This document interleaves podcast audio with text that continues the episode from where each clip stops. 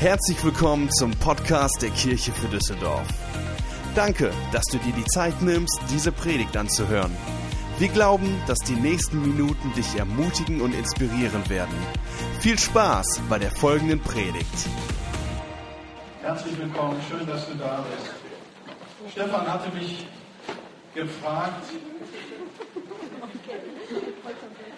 ob ich heute über das Thema Frieden sprechen könnte. Und dann habe ich gedacht, ja, Frieden ist ein gutes Thema. Das, gefällt mir. Das passt zu Weihnachten, passt irgendwie zu mir. Das mache ich gern. Und dann habe ich überlegt, welchen Bibeltext könnte ich denn nehmen? Und dann war ich ganz schnell bei der Weihnachtsgeschichte. Wir haben den Bibeltext Lukas 2. Jesus wird im Stall von Bethlehem geboren. Die Hirten sind auf dem Feld. Der Engel erscheint und sagt, fürchtet euch nicht, euch ist heute der Retter geboren. Und dann steht da, ist bei dem Engel die Menge der himmlischen Herrscharen, die lobten Gott und sagten, Ehre sei Gott in der Höhe und Frieden auf Erden. Da haben wir den Frieden. Und ich dachte, das ist cool. Das möchte ich gerne euch sagen. Und dann kleine Anmerkung am Rande. Da steht himmlische Herrscharen. Das griechische Wort, das da steht, heißt Stratio oder Stratio. Habe mich an Stracciatella erinnert. Hat aber damit nichts zu tun, sondern es kommt von Stratego und heißt Armee, Soldaten, Kriegsdienstleistende. So was da eigentlich erschien auf den Feldern vor Bethlehem war nicht Weihnachtsengel mit lockigem Haar und goldenen Kleidchen, sondern das war eine Armee. In Wirklichkeit war das eine Militärparade. Und wisst ihr warum? Weil gerade kurz vorher war der Sohn des Königs geboren worden in diesem Stall. Und Gott hat alle seine Soldaten antreten gelassen, antreten lassen und hat gesagt, Soldaten, ab heute gibt es für euch einen neuen Befehl und der heißt Frieden auf Erden. Und die haben alle gesagt, yes Sir, Frieden auf Erden. Das waren die Engel in Bethlehem. Dann habe ich weiter überlegt, welchen Vers könnte ich noch nehmen. Und dann war ich bei Jesus, Johannes 14. Jesus sagt, meinen Frieden gebe ich euch. Nicht so, wie die Welt gibt. Euer Herz erschrecke nicht und verzage nicht. Und ich habe gedacht, wow, das ist ein cooler Vers. Das mag ich. Unser Herz soll nicht erschrecken. Fürchte dich nicht. Und verzage nicht. Verzagen heißt aufgeben. Jesus sagt, gib nicht auf in deinem Leben, weil ich gebe dir meinen Frieden. Und ich habe gedacht, ja, das ist cool. Das finde ich gut. Und dann habe ich noch weiter geguckt und habe noch einen Vers gefunden aus der Bergpredigt, Matthäus 5. Da sagt Jesus, glücklich zu preisen sind die Friedenstiften, denn sie werden Söhne Gottes heißen. Und ich dachte, ja, genau. Das ist es. Das ist unser Auftrag, dass wir Frieden stiften, dass wir den Frieden Gottes in diese Welt bringen. Und dann habe ich noch weiter gelesen und einen anderen Vers gefunden aus Matthäus 10. Und da sagt Jesus, denkt nicht, dass ich gekommen bin, Frieden auf die Erde zu bringen. Ich bin nicht gekommen, Frieden zu bringen, sondern das Schwert. Und ich dachte, was? Und dann steht da, ich bin gekommen, um den Sohn mit seinem Vater zu entzweien, die Tochter mit ihrer Mutter, die Schwiegertochter mit ihrer Schwiegermutter und die eigenen Angehörigen werden zu fallen. Und ich dachte, no,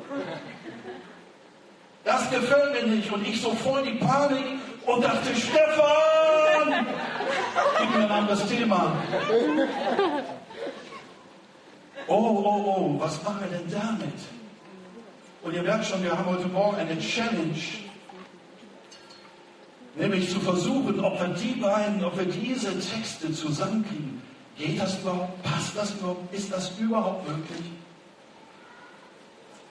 Ich will es versuchen. Aber bevor ich euch das mit dem Frieden Gottes erkläre, müssen wir noch kurz eine grundlegende Frage klären, die mit unserem christlichen Glauben zu tun hat. Und dafür habe ich euch hier ein Beispiel mitgebracht. Es ist nämlich die Frage, was passiert eigentlich, wenn wir Christen werden? Was passiert eigentlich, wenn du hier zum Beispiel im Gottesdienst dieses einfache Gebet betest und sagst, Jesus, ich glaube an dich, komm in mein Leben, ich will dir folgen. Was passiert ist, du wirst umgetopft. Und dafür habe ich mal diese schöne Palme hier mitgebracht. Und stellt euch einfach mal vor, ich brauche jetzt eure Fantasie, stellt einfach mal vor, diese Palme bist du.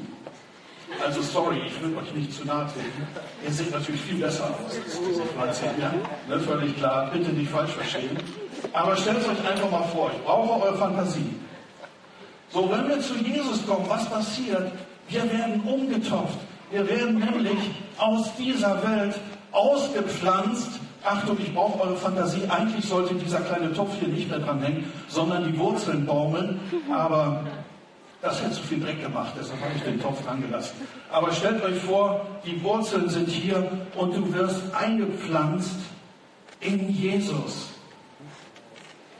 Paulus sagt im Kolosserbrief, dass Jesus uns versetzt hat. Das ist so, als wenn du im Garten einen Baum versetzt oder diese Palme versetzt in deinem Garten. Er hat uns nämlich versetzt aus dem Reich der Finsternis in das Reich seines Sohnes Jesus. Und er sagt uns in Kolosser, seid verwurzelt in ihm. Kolosser 2, Vers 7. Seid verwurzelt in ihm und baut euer Leben auf ihn auf. Das passiert, wenn wir Christen werden. Ihr kennt vielleicht die Geschichte, wo Jesus mit der Frau redet an dem Brunnen von Jakob. Und dann sagt er, gib mir Wasser zu trinken aus diesem Brunnen. Und dann fangen die beiden eine theologische Diskussion an. Und im Laufe dieses Gesprächs sagt Jesus zu der Frau, wer von diesem Wasser trinkt, der wird immer wieder durstig. Und er sagt, wer aber von dem Wasser trinkt, das ich ihm gebe, der wird nie mehr durstig sein in der Ewigkeit. Und ich dachte, das ist cool. Genau das ist es. Jesus sagt, wenn du von dem Wasser trinkst aus dieser Welt, was kann das sein? Das kann sein Freundschaft, Beziehung, Liebe, Karriere, Beruf, Erfolg, viel Kohle haben, wie in der Sparkassenwerbung, mein Auto, mein Haus, mein Boot. Es kann sein Anerkennung. Das kann sein, was immer. Kultur, Kunst, Musik, Party, Alkohol, whatever. Es gibt viele Quellen in dieser Welt, aus denen du Leben trinken kannst. Und das ist auch erstmal gar nicht falsch. Aber Jesus sagt, wenn du daraus trinkst, wirst du immer wieder durstig. Aber er sagt, wenn du trinkst von dem Wasser, das ich dir gebe, dann wirst du nie mehr durstig sein. Wow, ich merke, ich mag das. I like it. Und dann setzt Jesus noch einen drauf im nächsten Teil des Verses und er sagt, sondern das Wasser wird in dir zu einer Quelle. Eine Quelle, die ewig fließt bis ins ewige Leben. Oh, come on! Du wirst nicht nur satt davon, sondern es wird in dir eine Quelle. Es sprudelt in dir ewig bis ins ewige Leben. Und dann setzt Jesus noch einen drauf, Johannes 14. Und ich liebe meinen Gott, wisst ihr, Gott sagt immer coole Sachen und dann setzt er noch einen oben drauf. Ich mag das. Und Jesus sagt in Johannes 14, wer an mich glaubt, von dessen Leib werden Ströme lebendigen Wassers ausgehen. Meine Güte, Ströme, könnt ihr euch das vorstellen? Was ist ein Strom? Stellt euch vor, unser Fluss, der Rhein, das ist ein Strom. Aber das ist kein Strom lebendigen Wassers, nicht falsch verstehen. Das ist eine Drecksbrühe. Aber stell dir vor, stell dir vor, so ein Ding wie der Rhein, voll mit lebendigem Wasser, mit Leben, mit Heilung, mit Kraft, mit Power und so ein Strom des Lebens geht aus seinem Körper raus. Ey, come on!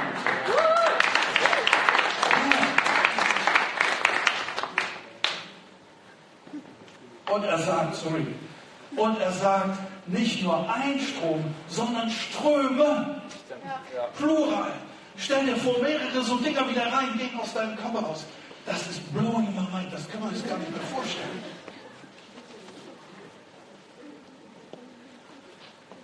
Jetzt wirst du sagen, Uwe, was erzählst du uns hier eigentlich die ganze Zeit? Ich dachte, du wolltest über Frieden sprechen. Ja, stimmt, wir schweifen ganz so schön vom Thema ab. Können wir noch ein bisschen mehr abschweifen. Ne? Aber wir kommen gleich drauf. Du wirst dich fragen, was soll das denn mit diesem Wasser des Lebens? und Strömen des Lebens. Was soll das denn bedeuten? Und guck mal, Johannes, der das Evangelium geschrieben hat, der macht das sehr cool. Er schreibt uns in dem Vers, den wir gerade gesehen haben, schreibt er uns, was Jesus gesagt hat. Und direkt im nächsten Vers erklärt er uns, was das bedeutet. Das ist doch cool, oder? Da kannst du die Bibel lesen, da brauchst du gar keinen Pastor. Kannst, kriegst du die Erklärung gleich mitgeliefert. Lass uns angucken, den nächsten Vers. Da sagt er nämlich, das aber sagte Jesus im Hinblick auf den Heiligen Geist, den die empfangen sollten, die an ihn glauben. Ah, also wenn wir hier vom Wasser des Lebens reden, von einer Quelle, von Strömen, dann reden wir von dem Heiligen Geist. Über den Heiligen Geist haben wir im Sommer die ganze Serie gehabt. Das kann ich jetzt nicht alles nochmal wiederholen. Vielleicht erinnert ihr nicht. Nur so viel. Jesus sagt in dem Gespräch mit der Frau an dem Brunnen, sagt er, Gott ist Geist und die ihn anbeten, müssen ihn in Geist und Wahrheit anbeten. Und Jesus sagt in Johannes, Wer mich liebt, wird mein Wort halten und mein Vater wird ihn lieben und wir werden kommen und bei ihm wohnen. Das heißt, der Heilige Geist ist nichts anderes als Gott, der Vater und Jesus, die kommen, um bei uns zu wohnen. In uns, in unserem Körper, in unserem Leben. Das sind diese Ströme lebendigen Wassers.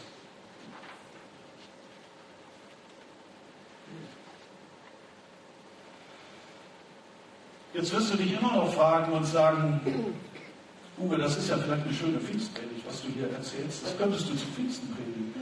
Aber was hat das alles mit Frieden zu tun? Kommt jetzt. Galater 5. Paulus schreibt einen Brief an die Christen in Galatien. Und er erklärt ihnen in diesem Brief, wie das alles funktioniert mit diesem Heiligen Geist. Und er sagt, wenn ihr diesen Heiligen Geist in euch habt, das bleibt nicht ohne Auswirkung sondern das bringt Frucht hervor. So als würde diese Yucca-Palme hier Frucht bringen. Ich glaube, hier werden keine Früchte rauskommen. Ich brauche eure Fantasie. Stellt euch vor, das wäre ein Apfelbaum oder ein Zitronenbaum oder sowas. Und wenn du trinkst aus diesem Heiligen Geist, bringt das Frucht hervor in deinem Leben. Ja. Und Paulus sagt, die Früchte dieses Heiligen Geistes sind Liebe, Freude und Frieden. Ja. Ah, genau. Jetzt sind wir angekommen. So der Friede Gottes, über den wir reden, ist eine Frucht des Heiligen Geistes. Ja. Und vielleicht versteht ihr jetzt, warum ich euch das alles vorhin erzählt habe. So, was ist das für ein Frieden, der da in unser Leben kommt? Lass uns das überlegen. Drei Punkte habe ich dazu. Das erste in diesem Frieden ist, das ist dein Frieden mit Gott. Siehst du, als Jesus geboren wurde im Stall von Bethlehem, da war das bildlich gesprochen Gottes Friedensangebot an dich. Als Jesus geboren wurde im Stall von Bethlehem, hat Gott seine Hand ausgestreckt und zu dir gesagt, lass uns Frieden machen. Er hat den Befehl ausgegeben an seine Engel und hat gesagt, jetzt gilt Frieden auf Erden, den Menschen an denen ich wohlgefallen habe. Wir haben eine Bibelstelle dazu aus Kolosse 1, da sagt Paulus, dadurch, dass Christus am Kreuz sein Blut vergoss, hat Gott Frieden geschaffen. Die Versöhnung durch Christus umfasst alles, was auf der Erde und alles, was im Himmel ist. Und auch ihr seid darin eingeschlossen. Ja, sehr gut. Seht ihr, das hat Gott gemacht. Als Christus am Kreuz starb, hat er Frieden gemacht. Und wir, jeder von uns, ist darin eingeschlossen. Ich habe ein sehr schönes Bild gefunden, was passiert, wenn der Heilige Geist und dieser Friede in unser Leben kommt. Und das habe ich gefunden in Facebook. Und zwar hat das gepostet Reinhard Bonke. Vielleicht kennen den einige von euch noch. Der ist gerade vor zwei Wochen gestorben. Reinhard Bonke war so ein Hero Gottes. Und er hat einen sehr schönen Post gemacht in Facebook noch im Oktober. Und er heißt, der Heilige Geist überflutet unsere Fehler und Mängel, so wie die Flut alles wegspült, was in den Sand geschrieben wurde. Ist das nicht ein cooles Bild? So ist Gott. wenn der Heilige Geist in dein Leben kommt, er überflutet deine Fehler und Mängel, so wie die Flut alles wegspült, was in den Sand geschrieben wurde. Und jeder von euch, der den Heiligen Geist schon mal erlebt hat, jeder von euch, der die Gegenwart Gottes in seinem Leben schon mal erlebt hat, der wird das bestätigen können. Wenn Gott nahe kommt, dann weißt du, jetzt ist alles gut. Da ist kein Erwartungsdruck, da sind keine Vorhaltungen, da ist keine Anklage. Da wirst du überflutet mit der Liebe des Vaters. Da wirst du geflutet mit dem Frieden Gottes. Und du kannst aufatmen und kannst sagen, ja, jetzt ist alles gut. Jetzt ist alles gut. Das ist dein Friede mit Gott, wenn der Heilige Geist in dein Leben kommt. Zweiter Punkt. Der Friede Gottes ist unabhängig von den äußeren Umständen in deinem Leben. Jesus hat gesagt, meinen Frieden gebe ich euch. Meinen Frieden. Nicht wie die Welt ihn gibt. Verstehst du den Frieden, den du trinken kannst aus Jesus? Der kommt aus einer anderen Quelle. Der ist unabhängig davon, was in deiner Welt, in deinem Leben gerade passiert. Ob da Sturm ist, Chaos, Streit, was immer. Ob du irgendwelche Not hast oder was auch immer. Der Friede Gottes, der in dein Leben kommt, ist davon unabhängig. Jesus hatte diesen Frieden. Ihr kennt bestimmt alle die Geschichte, wie Jesus im Boot mit seinen Jüngern über den See fährt. Und Jesus ist müde und er legt sich hinten ins Boot auf das Kissen und schläft. Und die Jünger rudern und sie fahren über den See. Und dann kommt der Sturm und dann kommen die Wellen und das Wasser schlägt ins Boot. Und die Jünger haben Panik und die schreien in Lebensangst, Hilfe, Hilfe, wir gehen runter. Und Jesus schläft. Jesus schläft. Jesus hatte diesen Frieden, unabhängig von dem, was um ihn herum passiert. Und dann wecken sie ihn auf und sagen, Jesus, kümmert es dich überhaupt nicht, dass wir hier absaufen? Und dann steht Jesus auf und jetzt kommen Ströme lebendigen Wassers. Was macht er? Er spricht zu dem Sturm, er spricht zu den Wellen und sagt, Ruhe jetzt, schweig. Und er, sein Frieden hatte so eine Power, dass der Wind und die Wellen ihm gehorchten. Und es trat Stille ein. Wow, was für ein Frieden. Nicht nur der Friede in mir, sondern der Friede, der von uns ausgeht in die Welt.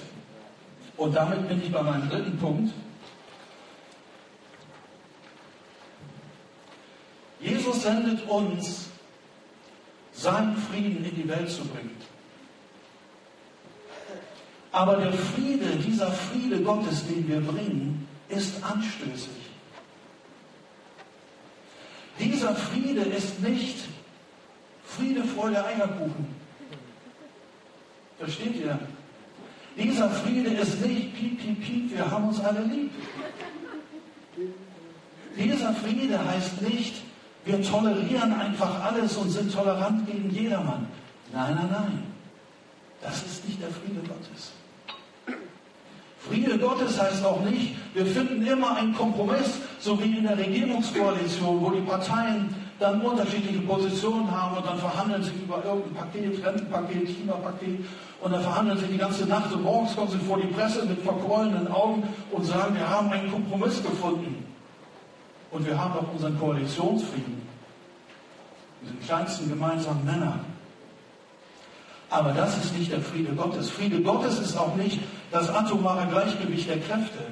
Dass Putin weiß, wenn ich meine Atomrakete abschieße nach Amerika, dann schießt Trump mindestens zwei Raketen zurück und dann sind wir beide tot. Und unsere Politiker sagen uns, das sichert uns Frieden und Freiheit in Europa. Mag sein, dass das ein Waffenstillstand ist, von dem wir profitieren, aber das hat nichts zu tun mit dem Frieden Gottes. Der Friede Gottes, den gibt es exklusiv nur hier bei Jesus. Und das macht diesen Frieden anstößig, weil diesen Frieden will nicht jeder haben. Und deshalb hat Jesus seine Jünger ausgesandt und gesagt in Matthäus 10, ich sende euch wie Schafe unter die Wölfe. Okay, jetzt wird es ein bisschen brenzlig. Aber genau das ist die Situation. Und er hat uns erklärt in Matthäus 10, wie das funktioniert, wenn wir gehen und den Frieden Gottes in die Welt bringen. Und er hat gesagt, wenn ihr ein Haus betretet, grüßt die Bewohner und wünscht ihnen Frieden. Und er hat gesagt, sind sie es wert, so soll der Friede, den ihr bringt, bei ihnen einziehen. Interessant, oder? Er sagt, ihr geht in das Haus und bringt Frieden und wenn sie eure Botschaft annehmen, wird euer Friede bei ihnen einziehen. Dann sind wir Friedensstifter. Aber jetzt kommt's. Er sagt, wenn sie aber nicht würdig sind, das heißt, wenn sie euch nicht wollen, wenn sie die Botschaft ablehnen, dann wird euer Friede zu euch zurückkehren. Interessant, oder? Und dann sagt er, dann geht aus diesem Haus und schüttelt den Staub von euren Füßen. Und da sind wir bei unserer Challenge. Versteht ihr? Da kommt die Trennung. Das ist der Punkt, wo Jesus sagt, ich bin gekommen, Trennung zu bringen, weil er trennt die Menschen zwischen denen, die ihn und seinen Frieden annehmen und denen, die das nicht wollen. Da ist die Challenge. So, aber noch ein Wort dazu, und das ist ganz wichtig, dass wir das nicht falsch verstehen, nämlich, dass wir das Herz Gottes dahinter sehen. Und das hat Gott mir letzten Sonntag hier erklärt in der Lobpreiszeit. Nämlich, wie das Herz Gottes dahinter ist. Jesus ist keineswegs happy darüber, wenn diese Trennung passiert. Gott hat keinerlei Genugtuung daran, wenn Menschen getrennt werden. Im Gegenteil, er will, dass allen geholfen wird. Und ich habe den Vers aus Matthäus 23, wo Jesus klagt über Jerusalem und sagt, Jerusalem, Jerusalem, wie oft, nein, der du tötest die Propheten und steinigst, die Gott zu dir gesandt hat. Und dann sagt er, wie oft, sagt Gott, wie oft habe ich euch sammeln wollen, deine Kinder sammeln wollen, wie eine Henne ihre Küken unter ihre Flügel. Aber ihr habt nicht gewollt. Und guck mal, das ist das Herz Gottes dahinter, das ist das Herz von Jesus. Gott sagt, ich gehe nicht nur einmal hin und versuche dir meinen Frieden zu bringen. Und wenn du nicht willst, dann muss ich halt gehen. Aber ich habe es wieder versucht und wieder versucht. Jesus sagt, so oft habe ich das versucht. Oft habe ich das versucht. Aber ihr habt nicht gewollt. Das ist das Herz Gottes. Okay? So, und wenn wir in diese Welt gehen, müssen wir das mitnehmen. Und wenn wir in diese Welt gehen und den Frieden zu den Menschen bringen, muss das unser Herz sein. Ganz kurz zum Schluss noch vier Punkte Actionplan für euch. Was können wir tun, damit der Friede Gottes in unserem Leben ist? Number one. Erstens, stell sicher, dass du in Jesus eingepflanzt bist. Und wie das geht, erklärte Stefan gleich. Zweitens, stell sicher, dass du den Heiligen Geist in deinem Leben hast. Ich glaube, das ist deutlich geworden. Christsein ohne Heiligen Geist funktioniert nicht. Und wenn du das noch nicht hast oder wenn du das verloren hast, kannst du nachher hier nach vorne kommen. Da ist ein Gebetsteam, da sind Leute, die gerne für dich beten, dass du den Heiligen Geist empfängst. Und drittens, stell sicher, dass du in Jesus bleibst. Jesus sagt, wer in mir bleibt und ich in ihm, der bringt viel Frucht. Und wie geht das? Ganz einfach, kennt ihr alle. Bete so viel wie möglich. Lies in der Bibel so viel wie möglich.